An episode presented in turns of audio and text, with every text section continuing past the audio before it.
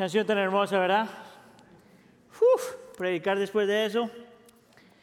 ¿Cómo estamos familia? Antes de empezar, quisiera una vez más decirle a todas las damas hermosas en medio de nosotros, si tú eres abuelita o bisabuela o eres mamá, ah, porque ya el Señor te dio hijos o eres mamá espiritual, yo quiero que tú sepas que para nosotros Tú eres especial, consideramos que ah, el, hecho de tenerlas con nosotros es un regalo de Dios para nosotros. Ah, queremos que se sientan apreciadas, queremos que se sientan amadas y queremos que sepan que el amor de Cristo se ve por medio de ustedes. Amén. ¿Qué tal si le damos un aplauso a todas las damas que están aquí o conectadas en línea? Ok, se aplaudió Usted sabe que el, aplauso sin, el, aplaudir sin regalo no significa nada, ¿verdad? Entonces, si usted es mamá y todavía no le da un regalo a su familia, por favor déjenos saber. Hay formas de arreglar eso. Mentira. ¿Cómo estamos familia? Para los que no me conocen, mi nombre es Aníbal Rodríguez, soy uno de los pastores aquí en la iglesia ya sea que está adorando y, participando en la oración con nosotros aquí o está en casa, sean todos bienvenidos a la iglesia del pueblo. Es precisamente porque hoy estamos celebrando el Día de las Madres que queremos hacerle una pregunta a la Biblia. Esa es la pregunta que voy a estar tratando de responder. ¿Por qué es que el amor de la madre o una madre es tan único? ¿Por qué es que el amor de una madre es tan único? ¿El amor de una madre es diferente al amor de un padre? Ah, no mejor, pero diferente.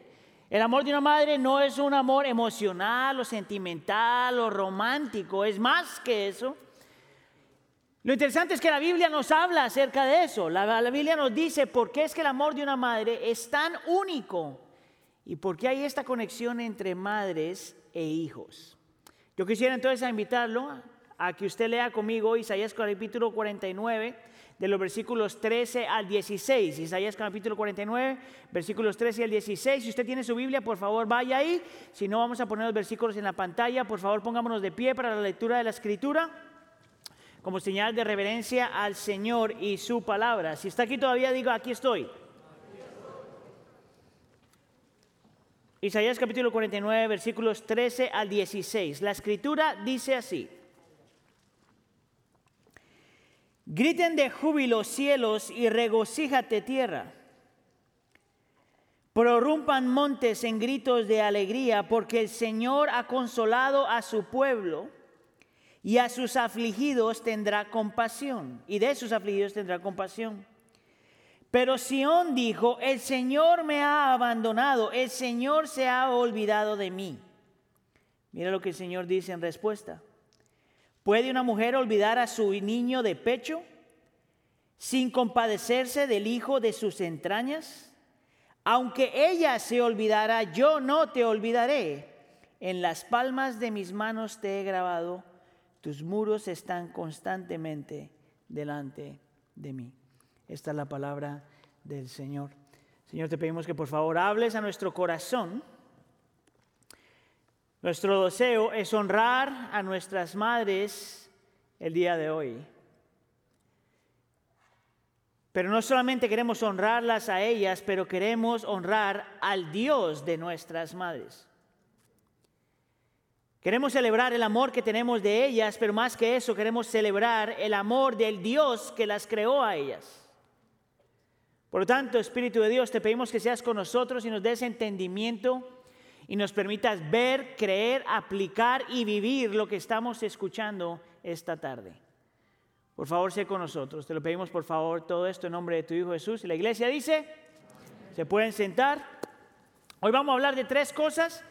Vamos a hablar de la necesidad del amor maternal, de la fuente del amor maternal y del precio del amor maternal. Vamos entonces con el primer punto, la necesidad del amor maternal maternal. Déjenme te lo voy a un poquito de contexto por si acaso no está familiarizado con el libro de Isaías, pero el libro de Isaías es bien interesante porque está dividido en tres secciones. El libro de Isaías es un libro de profecía, Profecías se dieron mucho antes de que Cristo naciera, ah, pero tiene tres divisiones. La primera división viene de los capítulos 1 al 39, donde el Señor hasta cierto punto está confrontando y regañando, por decirlo de alguna forma, al a su pueblo porque están buscando su seguridad en otras cosas aparte de Dios.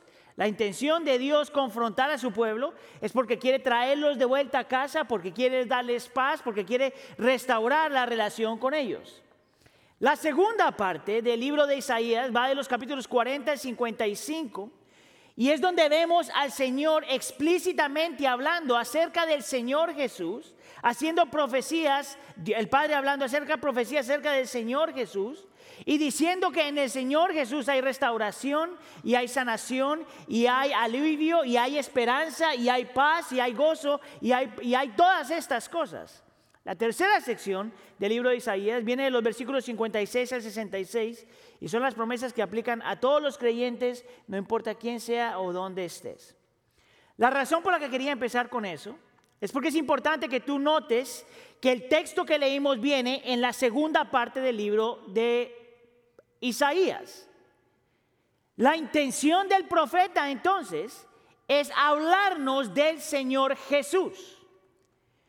Pero también es importante notar que la segunda parte del libro de Isaías, Dios le está hablando a un pueblo afligido, a un pueblo que está experimentando sufrimiento, a un pueblo que está en exilio, a causa de los Babilón, eh, el exilio babilónico, se podría decir.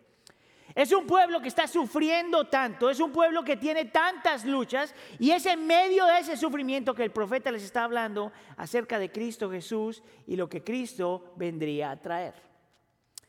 Lo interesante aquí es que el primer versículo que nosotros leímos nos habla de cómo Dios le habla a su pueblo por medio, del profeta Isaías y les muestra una visión les muestra lo que Él va a traer algún día con el regreso del Señor Jesús. No con, el no con la primera venida de Cristo, sino la segunda venida de Cristo. En el versículo 13 dice, por ejemplo, griten con júbilo cielos y regocíjense tierra. Eso es vocabulario de celebración. Prorrumpan montes en gritos de alegría. Note que habla del cielo, de la tierra, de los montes. Y luego dice, porque el Señor ha consolado a su pueblo y de sus afligidos tendrá compasión. Ese versículo está hablando de lo que el Señor promete que va a hacer cuando el Señor Jesús regrese.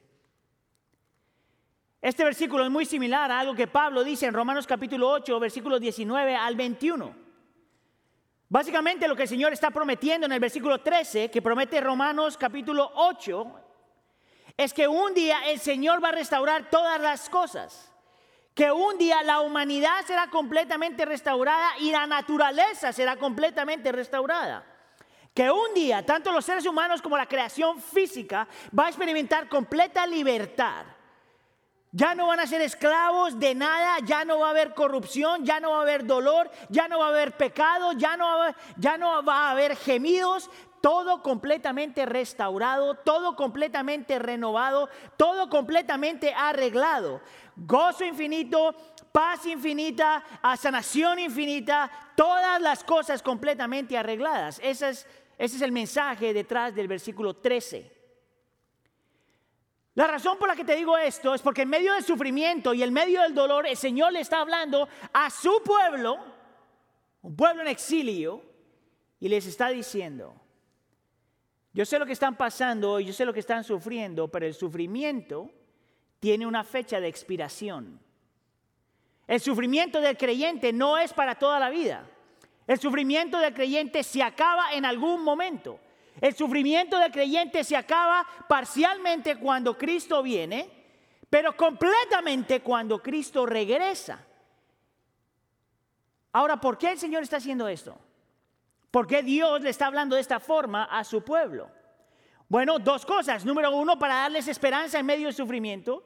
Y número dos, para explicarles que la razón por la que Él va a hacer eso es precisamente porque es un Dios de consolación y es un Dios de compasión. Esas dos palabras son tan importantes en el texto Porque la palabra compasión, ah, perdón, la palabra consolación, literalmente en original significa cuando tú sientes el dolor de alguien más. Dios le está diciendo, yo entiendo lo que ustedes están pasando. Dios le está diciendo, yo entiendo su dolor. Y Dios le está diciendo, yo siento lo que ustedes sienten en medio de su dolor. Y la razón por la que Dios hace lo que hace y promete lo que promete es precisamente porque es un Dios de compasión. Lo interesante es que la palabra compasión en el original es la misma palabra que se utiliza en hebreo para hablar del amor. Pero no cualquier clase de amor. No el amor romántico, no el amor sentimental, no el amor que te hace sentir bien, no el amor que está presente de vez en cuando y de repente se va. No está hablando de ese amor. Ese no es el amor de Dios. El amor de Dios literalmente el original significa un amor que viene desde adentro. Un, un amor que no cambia, que no puede cambiar. Y Dios les dice, yo los amo de tal forma y entiendo de tal forma y siento de tal forma que quiero darte algo para que tú veas, creas y abraces aunque no lo tengas. Lo interesante acerca de este texto es que Dios le está dando a esta gente teología. Dios le está dando a esta gente doctrina. Dios le está dando a esta gente cosas que tienen que creer aquí en la cabeza. Sin embargo, su experiencia, lo que ellos sienten, es completamente diferente. Esa es parte de la razón por la que yo en la Santa Cena estaba hablando de la conexión de la mente y los afectos, de la mente y las emociones. Porque es posible tener toda la doctrina correcta, toda la teología correcta, tener todo correcto, saber todo lo correcto y en tu corazón no sentir a Dios presente. Y es precisamente lo que esta gente está pasando. ¿Sabes cómo yo sé eso? Porque en el versículo 14 ah, dice, pero Sión dijo, la palabra Sión significa, es otro nombre para Jerusalén o para el pueblo de Dios, dice, pero Sión dijo, el Señor me ha abandonado, el Señor se ha olvidado de mí. Nota lo que pasa aquí, el Señor le está dando doctrina, le está enseñando algo y en medio de esta promesa, aunque lo tienen en la cabeza, en su corazón, todavía no lo sienten. El Señor me ha abandonado, el Señor se ha olvidado de mí. Hay una gran diferencia entre la verdad que tienes en la cabeza y lo que tú experimentas existencialmente en tu corazón. Me has abandonado, te has olvidado de mí. Hay veces en la vida del creyente, lo que tú sabes no va de la mano con lo que tú sientes. Amén. Esa es mi experiencia. ¿Esa es tu experiencia? Levanta la mano. ¿Hay alguien quien siempre las emociones y lo que tienes en la cabeza van de la mano? Lo interesante es que nosotros vivimos en una cultura y algunos de nosotros hemos creído esta mentira, que tú no, tú no debes darle mucho espacio a las emociones. La mentira que la cultura ha enseñado y muchos creyentes se han creído es que hay algo malo con las emociones. Por lo tanto, hay que tratar de ignorar las emociones.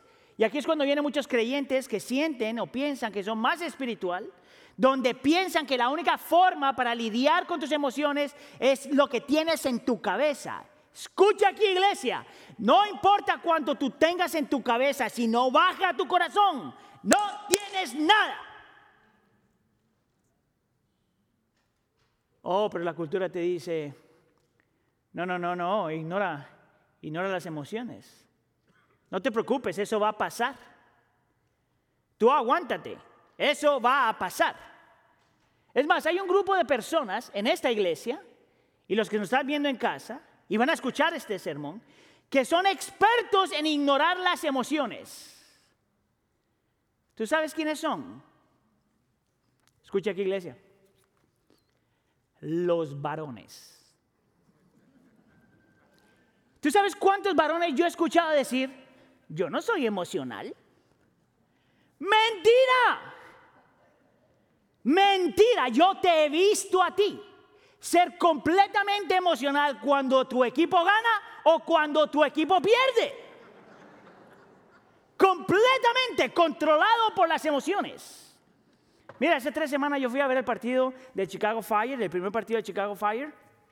Tú sabes, el fútbol por lo general van más hombres que mujeres, por lo general. Entonces ese estadio estaba lleno de hombres emocionales. Los mismos hombres que hace dos horas atrás le dijeron a su esposa, yo no soy emocional. ¿Tú sabes lo que significa ver un grupo de hombres, para un montón de gente borracha para empezar? Pero haciendo esto, ¡uh! ¡ah! Y un montón de palabrotas que vienen de las emociones del corazón. ¿Por qué es que nosotros en esos momentos sí somos emocionales y cuando hay cosas en nuestro corazón no sabemos lidiar con eso? ¿Sabías tú que tus emociones son el gemir de tu alma. ¿Sabías tú que tus emociones son una ventana que nos muestra lo que hay en tu corazón? ¿Sabías tú que si tú quieres ver lo que tú realmente amas, lo que te enoja, lo que odias, lo que duele tu corazón, tienes que aprender a mirar tus emociones? Porque el Señor no solamente está lidiando con tu mente, con verdades bíblicas, pero va a aprender a lidiar con tus emociones y cómo esas verdades o transforman o, animan o influencian tus emociones. Mira lo que dice, hay, dos hombres que escribieron un libro acerca de esto, uno se llama Dan Allender y el otro se llama Tremper, uh, Lungman, son un par de, los dos son eruditos, gente que estudia la Biblia, y dicen esto. Al descuidar nuestras emociones, estamos siendo falsos con nosotros mismos y perdemos una maravillosa oportunidad de conocer a Dios. Olvidamos que el cambio viene a través de la brutal honestidad y vulnerabilidad ante Dios. ¿Tú sabes cómo uno cambia? Cuando eres capaz de decirle al Señor, yo creo quien tú eres pero no lo siento. Yo sé que tú eres amor, pero no lo siento. Yo sé que tú eres poderoso, pero no lo siento. Y nuestras devociones siempre siguen nuestras convicciones. Pero tu convicción tiene que afectar tus emociones.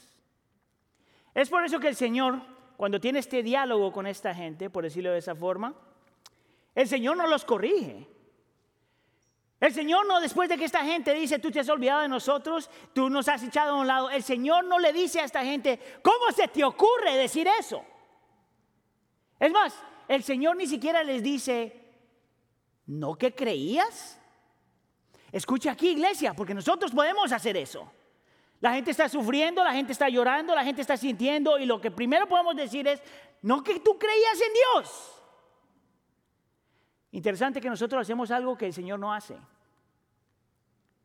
Interesante que nosotros lidiamos con nuestras emociones de una forma que el Señor no nos llama a lidiar con nuestras emociones.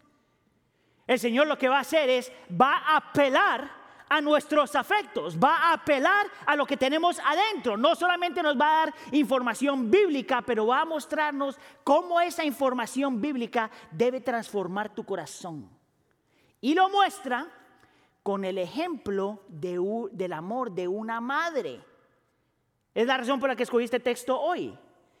Hasta cierto punto lo que el Señor le está diciendo a esta gente, si tú quieres conocer el amor mío hacia ti, si tú quieres saber cuánto yo estoy comprometido contigo en medio de tu sufrimiento y en medio de tu dolor, tienes que aprender a ver el amor de una madre con su niño de pecho. Mira dónde sale, versículo, la primera parte versículo 15. ¿Puede una mujer olvidar al niño de pecho sin compadecerse del hijo de sus entrañas? Esta es una pregunta retórica. Lo que quiere decir es que el Señor está preguntando algo y nosotros ya sabemos la respuesta de eso. Párese ahí por un segundo y mire que el Señor está diciendo, se está comparando, está comparando su amor con el amor de una madre con su niño de pecho. Si usted es mamá, usted tiene que sentirse amada por el Señor y honrada por el Señor. Él escoge algo de tu experiencia para enseñarnos algo de su amor. Y la pregunta es, ¿puede alguna mujer olvidarse de su niño de pecho? ¿Cabe la posibilidad de que una mujer tenga un hijo y no se compadezca del bebé de sus entrañas? Y porque es una pregunta retórica, la respuesta es simple. No. Claro que ha habido casos, pero por lo general la respuesta es no. Una madre no se puede olvidar del bebé de sus entrañas. Una madre no se puede olvidar del bebé que dio a luz. Una mamá no puede olvidarse de su bebé de pecho. Mira, uno de los eruditos, cuando estaba estudiando esto, habla de esta unión entre una madre y un hijo, una madre y una hija, una madre y sus hijos, como una unión mística. En otras palabras, no hay forma de entenderlo bien, no hay forma de explicarlo bien. Hay algo supremamente espiritual, por decirlo de alguna forma, entre el amor de una madre y sus hijos. Y una vez más, el Señor está diciendo, en medio de tu dolor y en medio de tu lucha y en medio de tu sufrimiento, si tú tienes duda de cuánto el Señor te ama, mira como una madre ama a sus hijos y aprende de eso, porque ese amor se parece al mío. ¿Sabías tú que todos los que estamos en este cuarto, todos los que estamos conectados en línea, todos los que estamos escuchando este mensaje o vamos a escuchar este mensaje, ¿sabías que todos nosotros anhelamos un amor así? Todos nosotros anhelamos un amor así. Y queremos el amor de una madre de esa forma. Pero lo que nosotros tenemos que mantener en, mente es que todo lo bello, todo lo puro, todo lo perfecto, todo lo que trae gozo, todo lo que trae alegría, todo en esta creación que es bueno, bonito y perfecto, viene de Dios y apunta a Dios. Todo lo bello, perfecto, puro, santo en esta creación viene de Dios y apunta a Dios.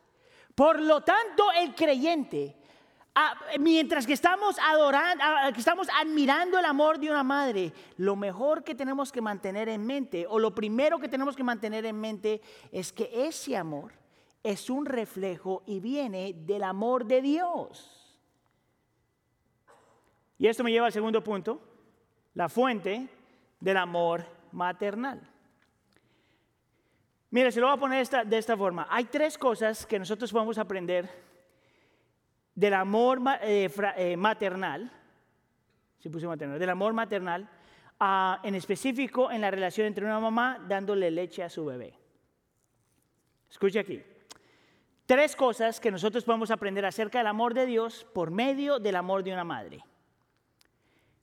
Número uno, el amor de una madre, cuando le está dando, cuando está alimentando a su bebé, nunca se puede olvidar de él. Nunca se puede olvidar del, bebé que el Señor le ha dado. ¿Cómo yo sé eso? Aquí es donde la ciencia nos va a ayudar. Y usted va a preguntar, ¿cómo yo sé esas cosas? Simplemente porque me puse a leer toda esta semana. Escucha acá. En el pecho de la mujer, esto es una prédica PG, no se preocupe. En el pecho de la mujer hay una hormona me sé el nombre en inglés, entonces ni siquiera lo voy a tratar. O mejor, ¿sabe qué? Voy a hacer spanglish. Se tiene que llamar algo así como prolactín. ¿Prolactín? Ahí está. Mi mamá dice que se llama prolactín. Es esta hormona, es la hormona que produce la leche. Escucha aquí, iglesia. Es la hormona que hace que la mamá no se pueda olvidar de que tiene un bebé que tiene que alimentar es la hormona que hace que el pecho de una mujer se llene de leche para tener que darle leche a su bebé. Es la hormona que hace que le duela el pecho a la mamá hasta que le da de comer a su bebé. Escucha aquí, iglesia, porque el Señor le está hablando a un montón de gente que piensa que el Señor se ha olvidado de ellos y que piensa que el Señor los ha abandonado y el Señor le dice, así como una mamá que siente dentro de sí que tiene que cuidar a su bebé, que siente dentro de sí que tiene que alimentar a su bebé, de esa misma forma yo los amo a ustedes. Más que eso todavía, que así como una mamá no puede ignorar a un bebé, porque su pecho se, le, se lo acuerda. Así yo en mi naturaleza no puedo ignorarlos a ustedes. ¿No te parece eso grandioso? Dele gloria al Señor.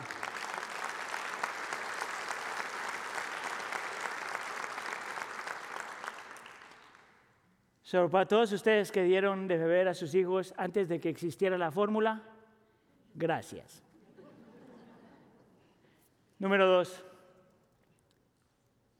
una mamá que está dando pecho experimenta gozo al proveer para su bebé.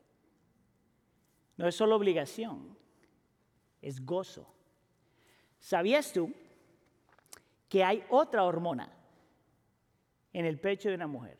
Y este sí, no tengo ni idea cuál sea la traducción. En inglés se llama oxytocin. Oxitocina. Y esta hormona es la que produce, ah, lo que permite que la, la, mamá y el bebé tengan cierta conexión. Es interesantísimo. Cuando la mamá le está dando leche al bebé, después de que ya sufrió y ya aguantó todo el dolor del principio, la mamá experimenta cierto nivel de gozo al proveerle a su bebé. ¿Sabes que yo he visto eso un montón de veces? Ah, especialmente ya después de que la mamá se acostumbró a dar beso y todo eso, pero hay una imagen, nunca me olvido, de una mamá que le está dando pecho a su bebé y tú puedes ver el rostro de ella. Eh, el rostro nunca es, nunca. El rostro siempre es como, ven, todo esto es mío. ¿No has visto eso? Y el Señor le dice a un grupo de gente que está sufriendo, y un grupo de gente que ha acusado al Señor de no importarlo, de no importarles y abandonarlos. Y el Señor le dice, así como una mamá siente gozo al proveer por sus hijos, así yo siento gozo al proveer para ustedes en medio de tu dolor. Así siento gozo al verte y yo estando en tu vida. Así yo siento gozo al que tú estés enfrente de mí. ¿Cuánto nosotros podemos aprender del amor de Dios a través de una mujer que está alimentando su bebé? Y por último, también podemos ver que una mamá ama incondicionalmente. ¿Sabes de dónde sale eso? Mira, eso es súper interesante ver. Yo creo que yo he hablado de esto, estoy seguro que he hablado de esto, pero hay una dinámica diferente, hay una dinámica súper interesante acerca de una mamá dándole leche, dándole pecho a su bebé y lo que el bebé hace por ella. Pregunta, ¿qué hace un bebé por su mamá por los primeros cinco o seis meses de su vida? ¿Qué hace el bebé por la mamá? Nada. Toma y toma y toma y duerme y va al baño y vuelve a tomar. Y vuelve a tomar y la mamá nunca dice, ah, ya muchacho, suficiente. Mira la diferencia del amor incondicional a un amor que tiene que ver con un contrato. El contrato dice, ya te alimenté, ahora dame algo de regreso. Pero en esta relación y en esta dinámica es súper interesante porque la mamá da y da y da y da y el bebé recibe, recibe, recibe, recibe. Y el Señor le dice a un grupo de gente que está sufriendo, que está llorando, que se queja enfrente de él y dice, así como una mamá ama incondicionalmente a su bebé y le da y le da y le da, así yo te amo a ti, aunque tú no lo puedas ver. Tú sabes lo que nosotros podemos aprender a través de una mujer que sabe cómo amar a su hijo. Esto es lo más interesante. En los primeros meses, la mamá solo da y de repente el bebé se ríe. Y la mamá está convencida que el bebé se está riendo con ella. Y yo estoy seguro que esa bebé está practicando cómo reírse. Y sin embargo la mamá sigue ahí. Así Dios con su pueblo. Es una unión, entre comillas, mística, que no se puede entender, pero que está ahí. Ahora, esto es lo interesante. Yo te he dicho ya tres veces que el amor de una madre es como el amor de Dios, pero no es el amor de Dios. No puede ser como el amor de Dios. Porque el amor de Dios es más poderoso, más perfecto, más seguro, más confiable, más profundo. El amor de una, de una madre para con su hijo es simplemente como una flecha que apunta al mejor amor. El amor de una madre es simplemente como una sombra que apunta al mejor amor. El sacrificio de una madre es como una sombra que apunta al mejor amor. Al amor de Dios que no cambia, que es mejor, más poderoso, más bello, más perfecto, más seguro, más confiable, más profundo. Este es el amor de una madre. Y cuando yo veo el amor de una madre, me tengo que acordar que hay un amor que es mucho mejor que eso. ¿Sabes cómo yo sé eso? Porque el Señor se lo dice a su pueblo. La segunda parte del versículo 15 aunque ella se olvidara, yo no olvidaré. Diga conmigo, yo no te olvidaré. Yo no sé dónde está en su relación con el Señor. Yo ni siquiera sé si todos los que están aquí o escuchando este sermón en casa son cristianos. Yo no sé si tú has entendido lo que significa tener a Dios como Dios. Lo que sí sé es que no importa lo que hayas hecho o estés haciendo, lo que sí sé es que no importa de dónde has venido y dónde estás. Lo que sí sé es que no importa cuánto tengas o qué tan poquito tengas. Lo que sí sé es que aunque te veas a ti mismo como el peor de los pecadores, lo que sí sé es que aunque no piensas que te mereces a Dios, no importa.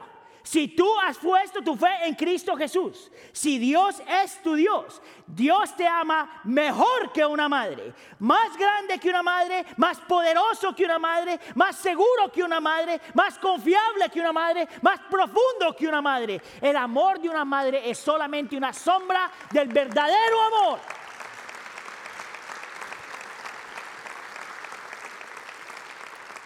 Y es por eso que el Señor le dice a este pueblo,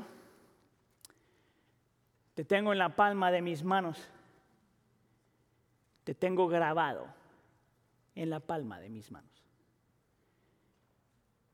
Y te tengo constantemente delante de mí.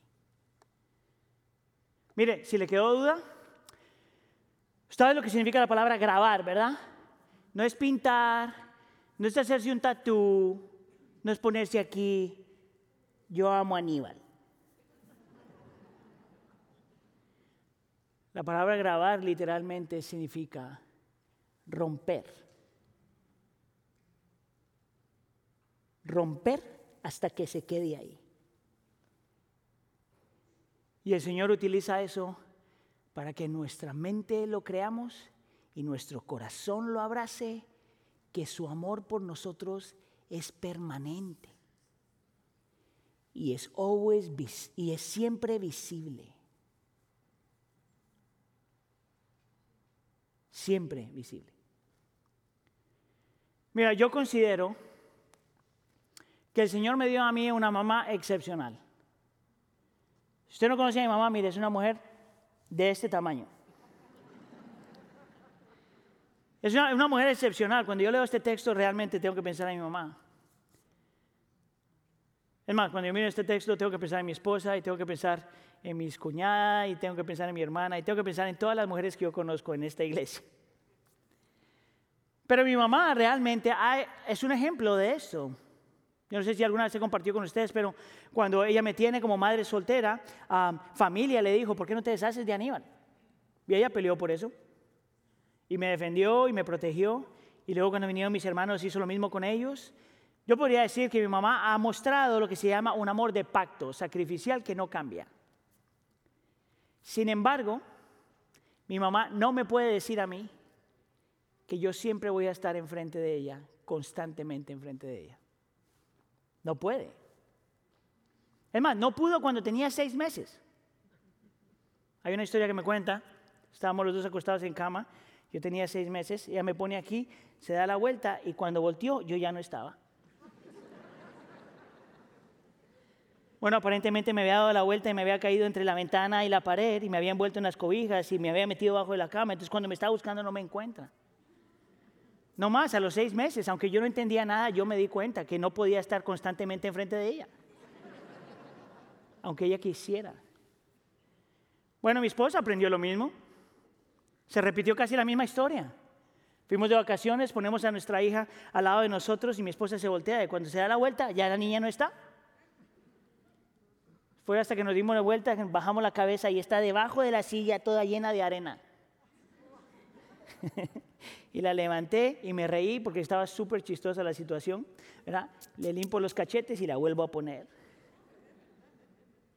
Pero sí, Heidi no podría decir que siempre va a estar constantemente delante de ella. Es físicamente imposible para una mamá. La enfermedad llega y la gente se olvida. La muerte separa.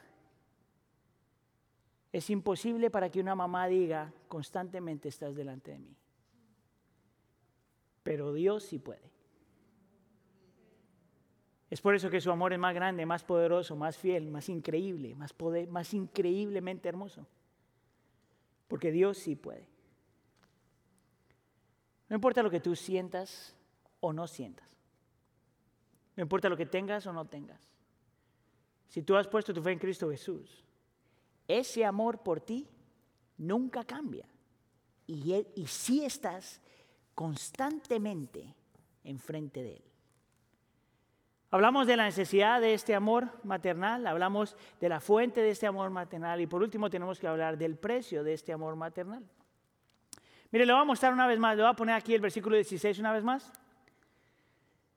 Si usted ha estado con nosotros en la iglesia, nosotros acabamos de terminar antes una serie en una sección del libro de Juan. Mire lo que dice el texto una vez más. En las palmas de mis manos te he grabado, tus muros están constantemente eh, delante de mí. ¿Tú te acuerdas de algo que pasó en Juan capítulo 20? Cuando el Señor Jesús está teniendo una conversación con Tomás después de la resurrección. Y en esa conversación, el Señor le muestra la palma de sus manos a Tomás y le dice, deja de dudar y cree. ¿Por qué el Señor Jesús y por qué Juan haría una referencia a la palma del Señor Jesús cuando Isaías ha hecho una referencia a la palma de Dios? Aquí va la respuesta. Porque toda la escritura quiere que tú veas que si tú quieres conocer al amor del Padre, tienes que conocer al amor de Cristo. Que si tú quieres entender el compromiso del Padre, tienes que conocer el compromiso de Cristo. Si quieres conocer cuánto Dios te ama de verdad y que te tiene grabado en la palma de sus manos, tienes que ver las palmas de Cristo para que puedas ver que eso sí es verdad. Es en las palmas de Jesús donde nosotros vemos grabada la magnitud de su amor. Es en las palmas de Jesús donde vemos grabado lo que Él estuvo dispuesto a hacer por nosotros. Es en las palmas del Señor Jesús donde tú ves grabada las consecuencias de nuestro pecado. Es en las palmas del Señor Jesús donde tú ves grabada que Dios es un Dios de consuelo y es un Dios de amor. Mira lo que estuvo dispuesto a hacer por ti. Es en las palmas del Señor Jesús donde tú ves grabado cuánto Cristo estuvo dispuesto a hacer por ti. Vivir, morir y resucitar en tu lugar. Por eso es que la Biblia dice que no hay nada Nada, nada que te pueda separar del amor de Dios en Cristo Jesús. Es en las palmas de Cristo Jesús donde tú puedes ver tu nombre. Cristo muriendo por tu pecado, Cristo muriendo para que tú seas restaurado, Cristo muriendo para que seas perdonado. Es en la palmas de Cristo Jesús que tú puedes ver el precio de su amor.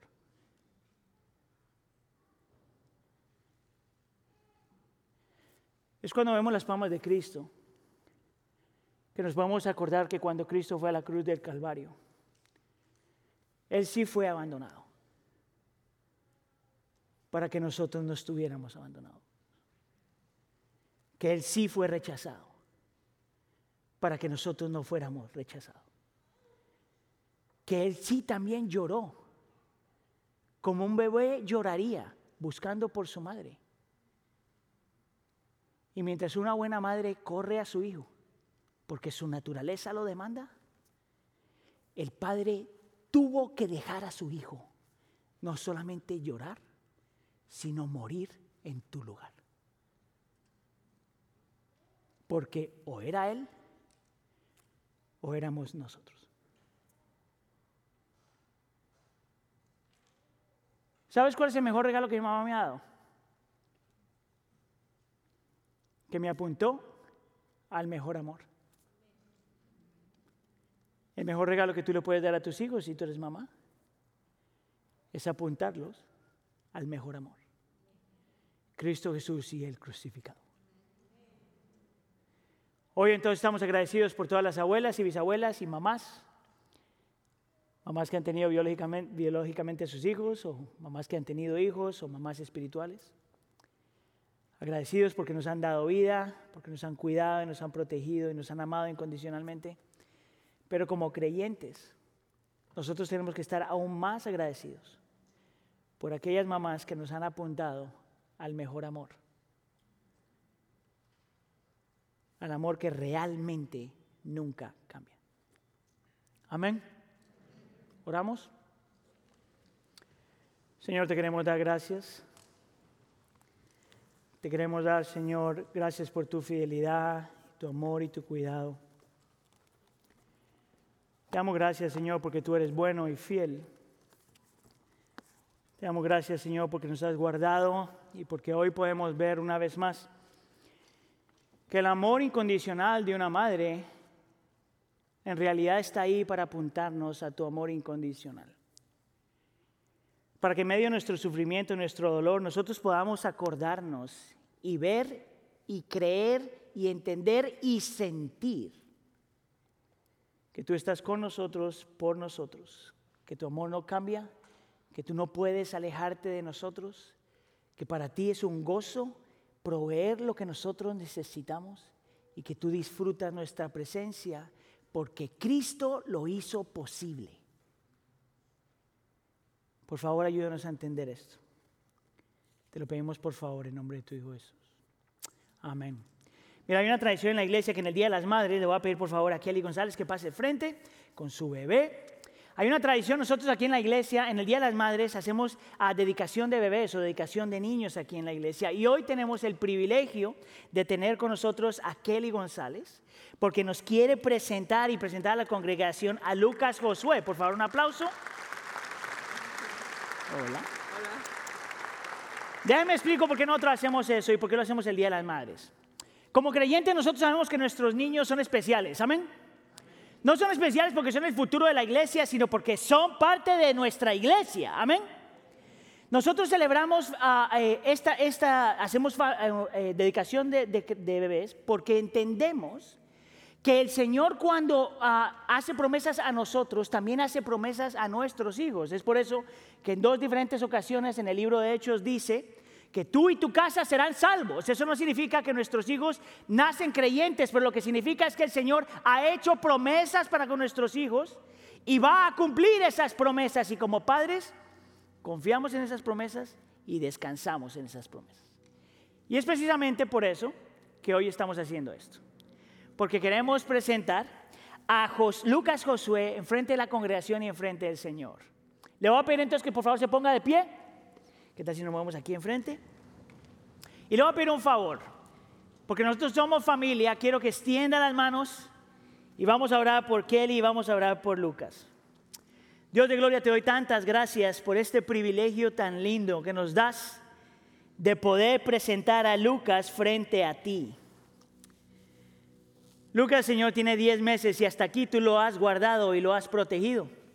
Hasta aquí, Señor, tú has guardado a Kelly de principio a fin. Hasta aquí tú la has sostenido.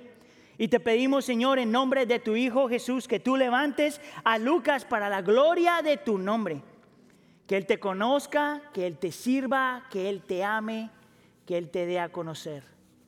Por favor, Señor, haz tu obra en Él. Dale la sabiduría a aquel innecesaria, dale discernimiento a aquel innecesario, dale lo que ella requiere para que ella encamine a esta chiquita en tus, a este chiquito en tus caminos.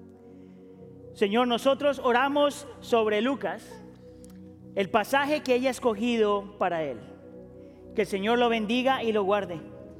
Que el Señor haga resplandecer su rostro sobre él. Señor, que tú tengas misericordia de él y que tú haces su rostro y le des paz. Y la iglesia dice, ¿qué tal si le damos un aplauso a mi hermana?